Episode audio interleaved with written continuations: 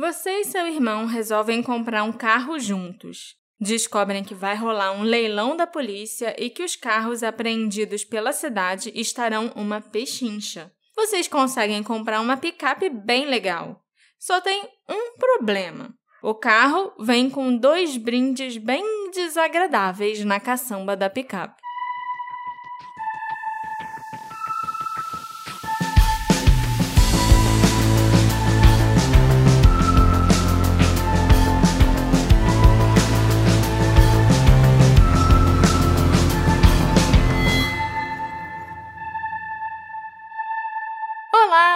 Ouvintes! Bem-vindos ao novo episódio do Detetive do Sofá.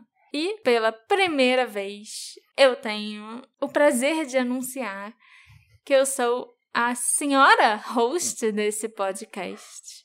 A senhora, Marcela, a senhora detetive do sofá, porque agora eu já sou uma pessoa casada. Uhul. É. Assim, dá. dá Que cara é essa, Alexandre? dá é é porque eu acho que leva a pessoa a entender errado, como se eu fosse o detetive do sofá, e aí você casou e agora você virou a senhora detetive do sofá. Não, eu era senhorita detetive do sofá. Agora eu sou senhora detetive do sofá. Ok, Só essa que é a diferença. ok. A detetive sempre fui eu. Bom, Eu é, sou Sherlock, você é o Watson. sim. É a senhora Hudson é o aspirador de pó. Tem- eu não sei se eu vou manter isso, mas tem um cachorro chato latindo, e não tem muito que a gente possa fazer. Então, É. fica esse pequeno aviso. Mas então, Marcela, agora que a gente já casou, a gente quer voltar. A gente casou, gente. eu não vou Ai, conseguir meu Deus, eu tô tão feliz. Foi tudo tão lindo, tão perfeito. Mas então, Marcela. E faz só dois dias que a gente casou, então eu ainda tô muito nessa vibe de ai, meu casamento, meu casamento foi muito fofo, e eu só quero ver fotos do casamento e vídeos do casamento. Se você tava no casamento e tá ouvindo esse podcast, muito obrigada pela sua presença e me manda as fotos que você tirou lá, porque eu quero ver. O nosso podcast continua, Aham, aparentemente. aham. E aí, Com um casal casado! Desculpa, essa foi a última vez. Prometo. ok. Mentira, não prometo não. Não vou começar mentindo nas, né? Tá bom, então eu vou Começar pular a vida toda a de parte. casada mentindo pra você. Eu vou pular toda a parte do Aurelo do PicPay, porque você só falou do casamento. Então vocês já sabem, Aurelo do PicPay apoia a gente, não apoia a gente. A gente vai ficar muito feliz. E Marcela, me conta a história dos dois amigos que compraram o carro. Corey James e Gary Harker se conheceram na escola, igual a gente, na cidadezinha de Moline, em Illinois, e permaneceram melhores amigos a vida toda. Não surpreendentemente, eles estiveram juntos no dia de Natal de 1979, pintando a marcenaria do Code em Moline. Mais tarde, naquele dia, eles pararam de pintar e entraram na caminhonete Chevrolet preta de 1965 do Code porque eles tinham um compressor de ar para entregar numa cidade vizinha. E depois eles iam receber o pagamento de 500 dólares pelo compressor em Davenport, no Iowa, que é o estado vizinho. Por algum motivo, o Cody e o Gary sabiam que eles tinham inimigos e eles queriam estar preparados. Eles chegaram ao ponto de dar um rolo de filme para um outro amigo deles, com instruções explícitas que, se alguma coisa acontecesse com eles, o amigo devia revelar o filme e entregar para a polícia. Ok. Muito. Até agora eu não entendi onde o carro entra Calma. e coisa. Calma, você vai entender. Você vai entender, logo logo. O Gary morava em Rock Island, no Illinois, com a esposa Marie, e ela também tinha motivos para se preocupar com um negócio arriscado em que o marido e o amigo tinham se envolvido. A Marie estava no terceiro trimestre da gravidez, esperando o bebê dela e do Gary. O Cody e o Gary entregaram o compressor em Rock Island e se dirigiram a Davenport naquela noite. Mas eles nunca chegaram lá para receber o pagamento dos 500 dólares e nenhum dos dois foi visto vivo novamente. Ah. Acho que você está começando a entender. Agora, agora eu cheguei na, na página. Entendi. Em 22 de fevereiro de 1980, A caminhonete preta que estava estacionada no bloco 600 da Iowa Street, em Davenport, com a caçamba coberta de grama, de galhos, sabe? Folhas, alguns outros destroços e de neve, foi registrada como um veículo abandonado. Em 3 de março, a polícia rebocou a caminhonete para o pátio onde ficavam esses carros que são rebocados, né? Uhum. Aqui no Rio tem uns pátios assim do Detran.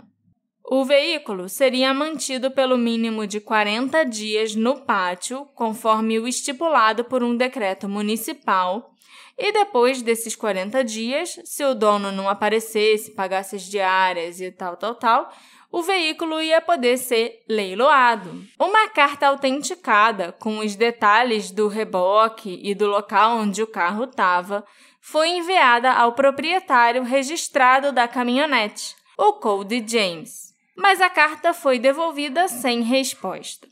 A primavera logo chegou, assim como o bebê do Gary e da Marie, uma menininha. O aniversário de 31 anos do Cold também chegou em 29 de março e passou sem nenhuma comemoração. Numa quinta-feira, 24 de abril de 1980, um homem chamado James Sperling Jr. e seu irmão Richard Sperling avistaram a picape preta no leilão da polícia de Davenport. Eles tinham uma caminhonete para consertar e pensaram que aquela picape teria muitas peças que eles podiam aproveitar. Por volta do meio-dia, o leilão da polícia começou e os irmãos Sperling arremataram a picape Chevrolet preta por 140 dólares. Muito barato, eu acho, né? Até para aquela época. Não, mas era uma picape que eles deviam julgar que não estava funcionando. Porque às vezes esses carros Sim. muito destruídos a galera compra pra aproveitar a peça só. É, é o caso deles.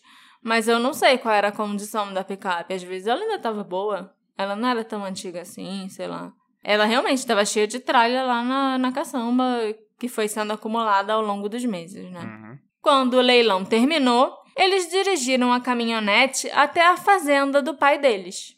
Poucas horas depois, o irmão mais velho, o James, percebeu um odor fétido vindo da caminhonete e resolveu dirigir até uma área mais aberta, onde ele ia poder tirar as folhas e os galhos da carroceria da caminhonete e fazer uma boa limpeza nela. O James foi pegar uma pá para começar a retirar os escombros da caçamba, quando de repente ele percebeu que tinha uma bota lá dentro. Ele tentou puxar, mas a bota não se mexeu. Foi quando ele notou que não era uma bota vazia.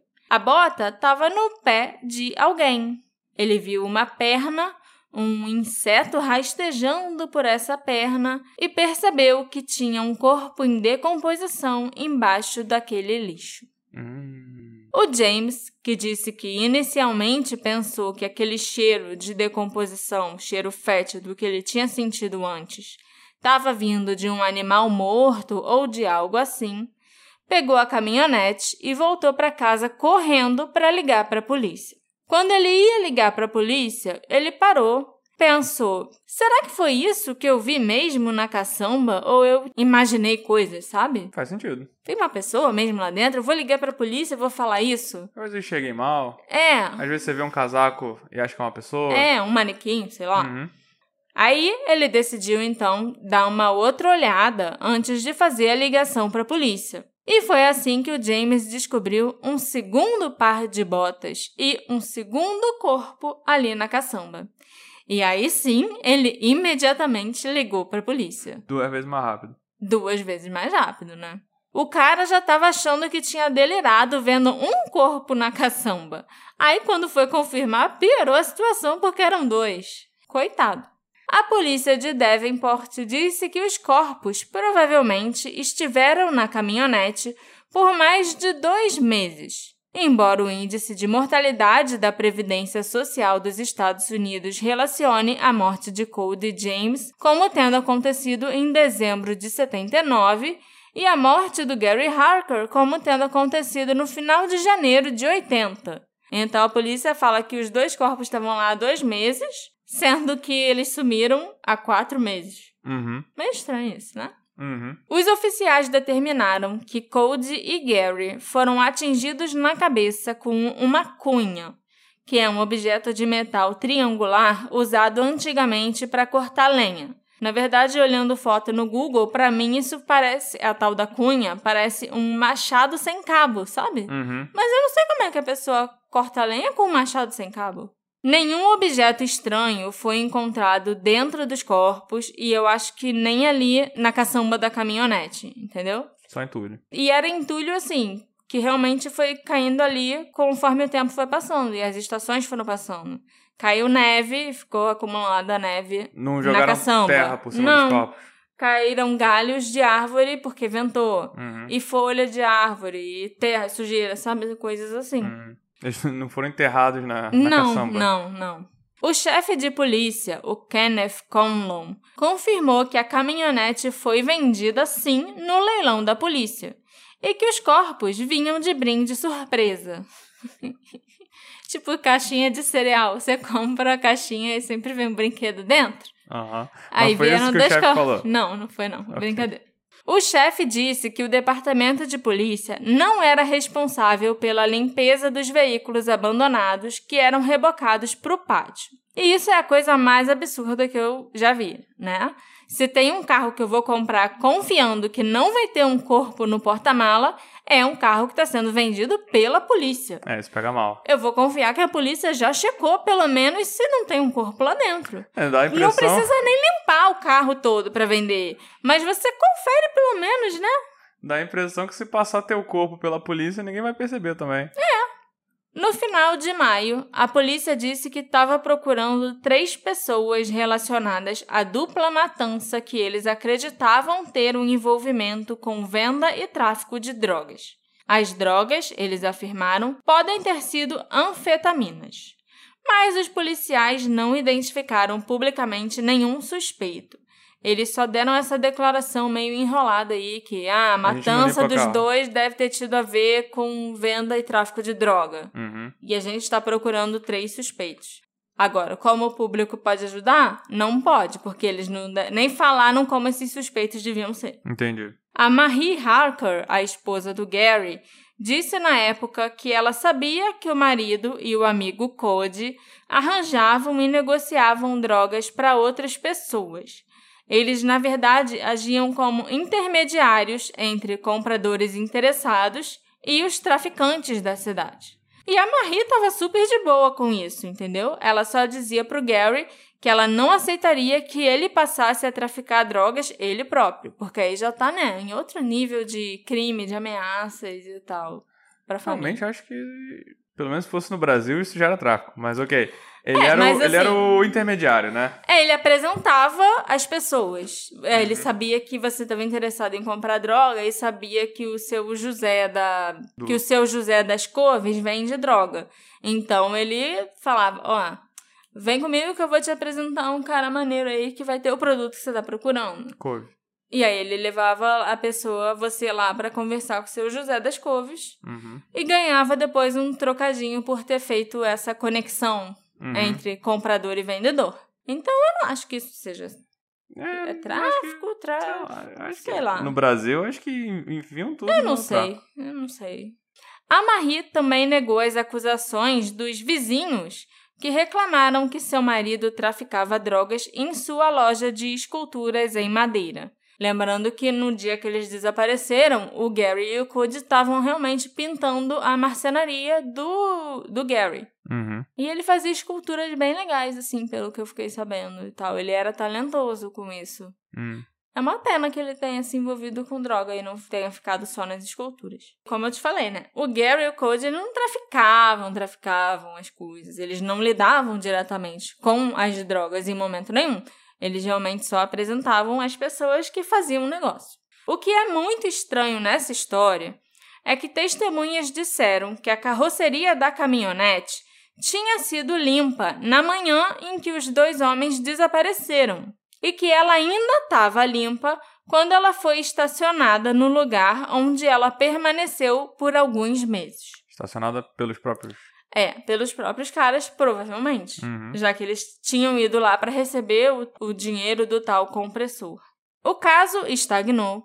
Foi meio que esquecido, já que nem os vizinhos se importaram muito quando souberam que o Cody e o Gary tinham sido assassinados. À medida que se aproximava o 25º aniversário da morte do Cody e do Gary, o amigo, aquele a quem um certo rolo de filme tinha sido confiado, lembra, Alexandre? Para os inimigos, se algo acontecer. É, se alguma coisa acontecer com a gente, revela esse filme, esse rolo de filme da câmera e leva para a polícia. Uhum. Esse amigo abriu a mesinha de cabeceira que ele tinha no quarto e aí ele pegou aquele rolo de filme e mandou revelar, porque ele achou que a hora tinha chegado.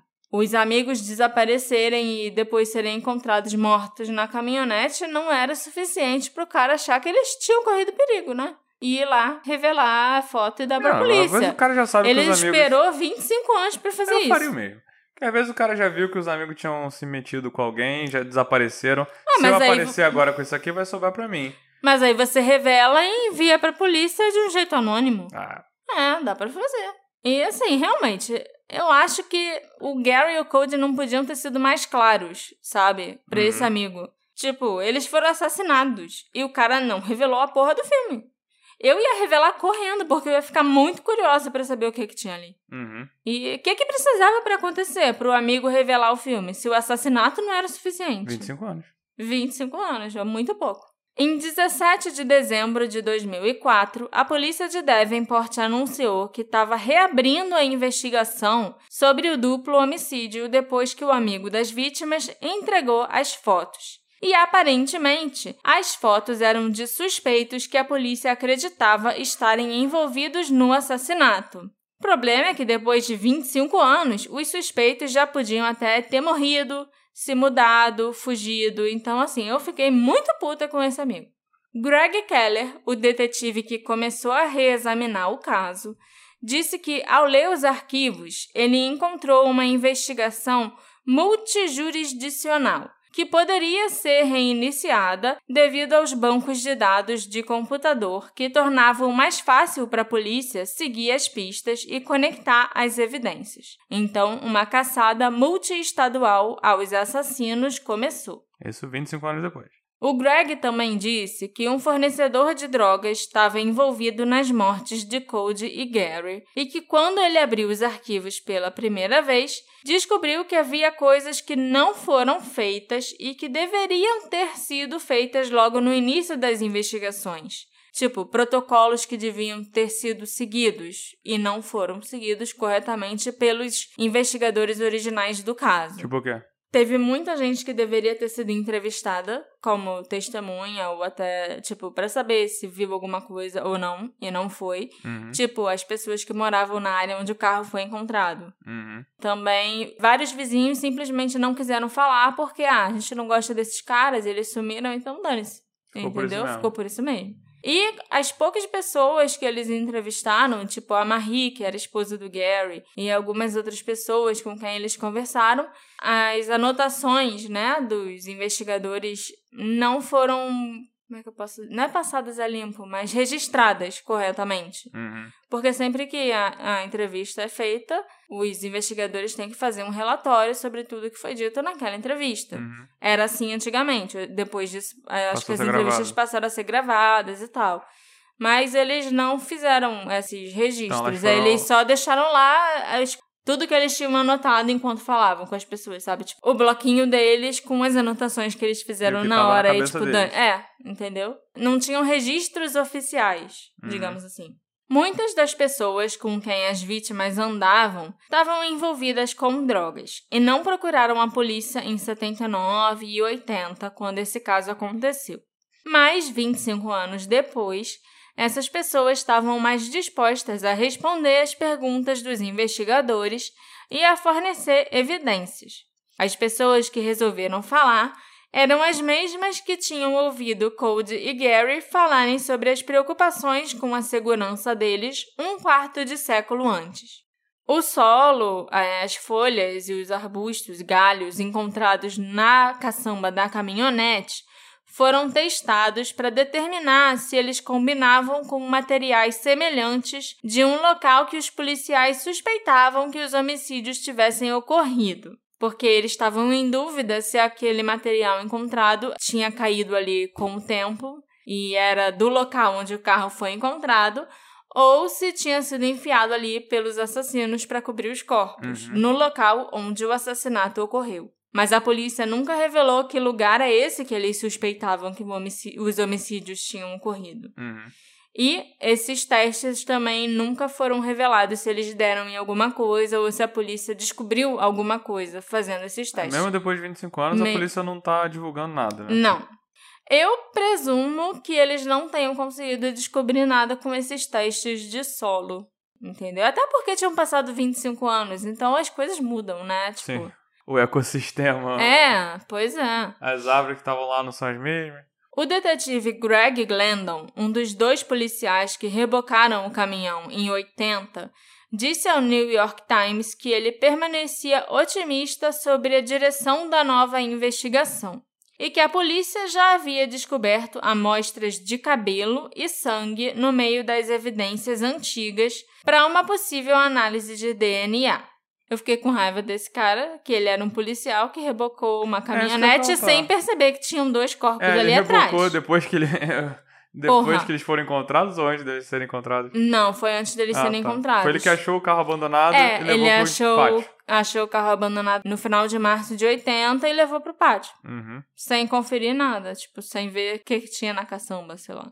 Em maio de 2004, um perito usou um processo químico que ainda estava sendo desenvolvido na época dos assassinatos para encontrar uma impressão digital no meio das evidências da caçamba e na própria caminhonete.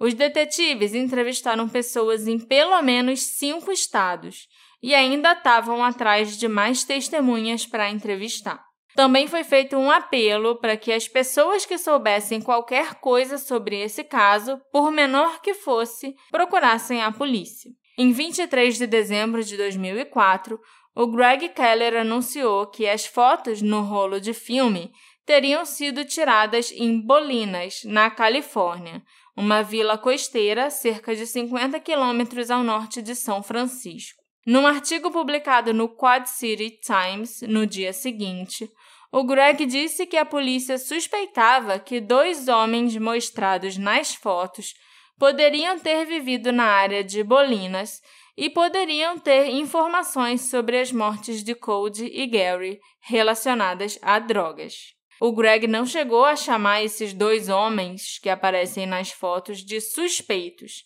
mas disse que eles poderiam levar a polícia até os assassinos. Os investigadores descobriram que Cody e Gary viajavam com frequência para Bolinas para obter suprimentos de drogas. Aí sim, realmente eu concordo que eles eram traficantes. Ué. Porque se ele tá indo comprar droga, né? Pra trazer pra cidade, então você é um traficante. Você sim. não era só um agente. Essa história ele contava pra Nego- esposa dele. Pois Falou, é. não, veja bem, você caiu. Eu caí. aham. Veja bem, eu não trafico não, eu só faço esse intermédio aí, não. Aí, 25 anos depois, então, ele comprava suprimentos para as drogas, que devia ser o quê? Pra fazer, pra refinar, sei lá. Eu acho que sim, não sei. Eram anfetaminas, eu não sei nem como são feitas anfetaminas É, e tal. cla- Claramente a gente não sabe nada sobre drogas. Exatamente. É. Eu não, acho que anfetaminas não são refinadas. Ele chegava e falava, Ele- oh, eu quero drogas, É. de drogas. drogas. Me vê, Tóxicos. me vê drogas. É. A polícia de Davenport contatou o departamento do xerife do condado de Marin, na Califórnia, o condado a que a cidadezinha de Bolinas pertencia.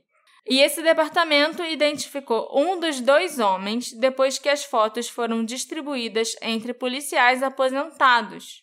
As fotos também foram publicadas em um jornal do condado, na esperança que os outros homens nas fotos fossem reconhecidos pelos habitantes locais.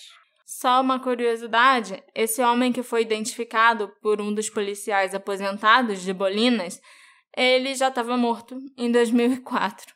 Então, assim, não adiantou nada Hum. um dos homens da foto ter sido identificado. Talvez se o amigo tivesse revelado as fotos, né, Sim, não tivesse esperado 25 anos para fazer isso, o homem tivesse dado algum testemunho ou falado alguma coisa sobre o que aconteceu, quem matou o Cody e o Gary. Uhum. O resultado dos testes da grama e do solo encontrados na caminhonete nunca foi divulgado, né? Como eu falei para vocês. E também não se sabe se a polícia já testou o tal DNA e as digitais encontradas na caminhonete, nem se eles já tentaram comparar no banco de dados. Desde 2004, não se tem uma atualização sobre os homicídios natalinos de Cody e Gary. E eu tenho certeza que você, Alexandre, tá Hum. super curioso a respeito disso. Mas Você diz Ui. que eu tô, tô. eu tava. Os irmãos Sperling, Os que- donos do carro. exatamente, que compraram o carro da polícia, Eles ficaram com a picape ou não? ficaram no prejuízo, isso sim. Porque a caminhonete que eles compraram voltou pro pátio da polícia. Ela virou, né, uma Crime cena de scene, crime. né? Pois Sim. é. E a polícia nem deu de volta os 140 dólares que eles tinham Ah, pagado. cacete. Isso foi uma sacanagem. Sim. O James e o Richard compraram o carro, a polícia levou o carro de volta e não devolveu o dinheiro. Uhum. E aí você vai reclamar com quem?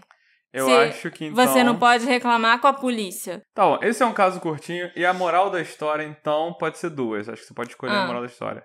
Se você comprar um carro Usado. e vier um corpo dentro, você pode não falar pra ninguém, porque você vai se ferrar, vai perder o carro e nunca mais vai ver.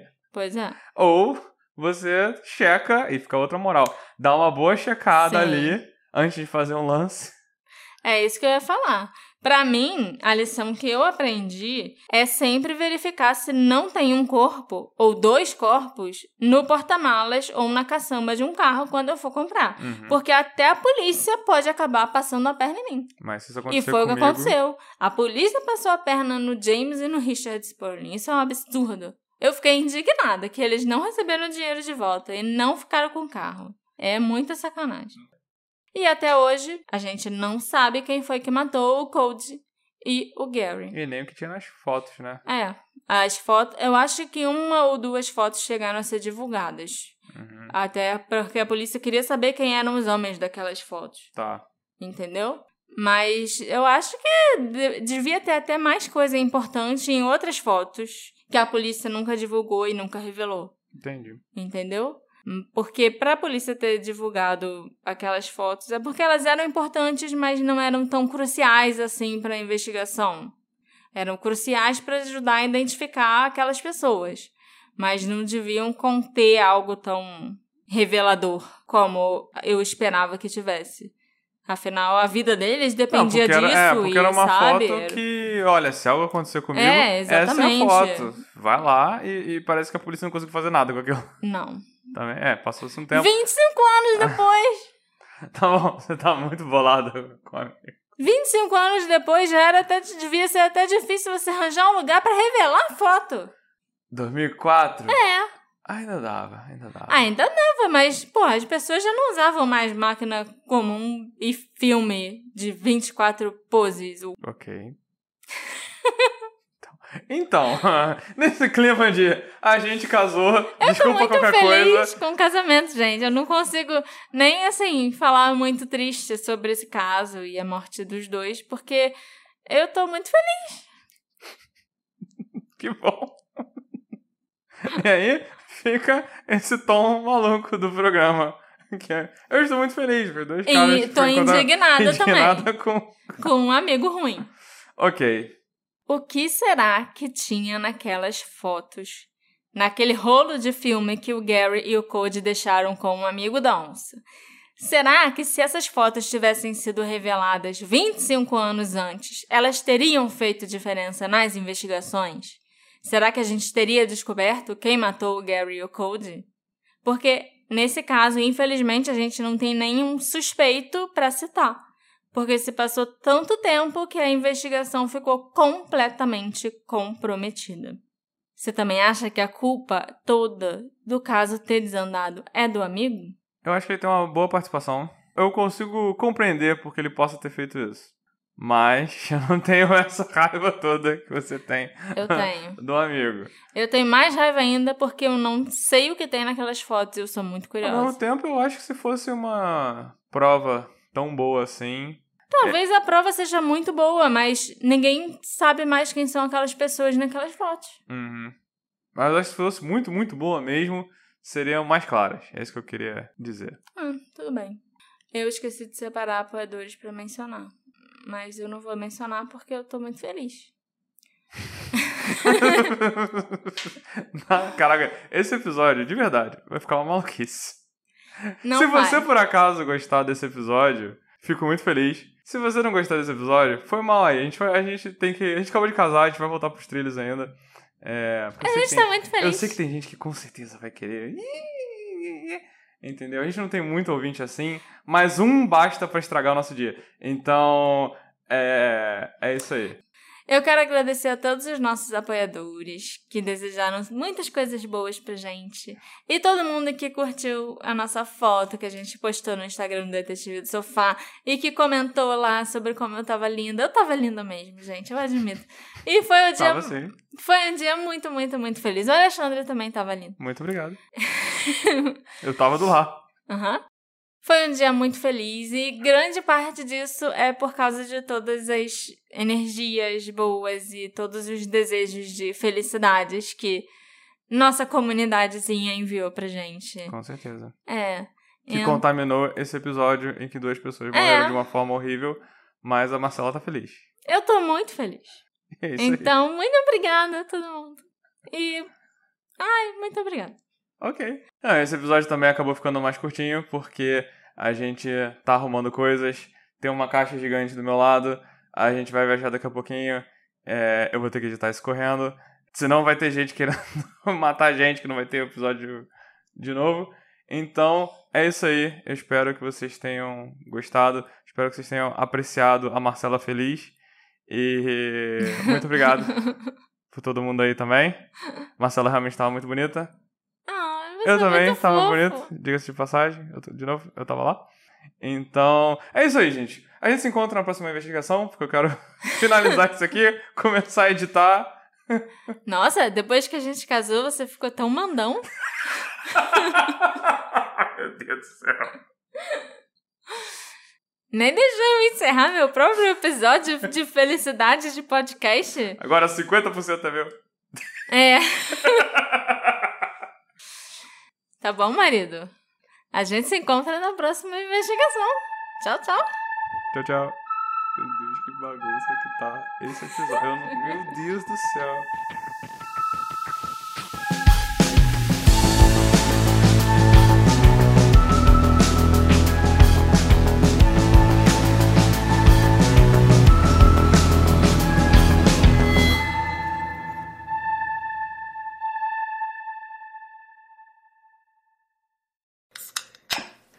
Tal um drinkzinho hoje? O Drink com Crime é um podcast semanal que conta casos de crimes reais, sempre acompanhado de bons drinks. Temos uma coletânea de casos selecionados pelas nossas sommeliers de True Crime. E toda terça-feira tem um episódio novo para vocês. Estamos em todas as plataformas de podcast. Venha apreciar os melhores casos e bons drinks com a gente.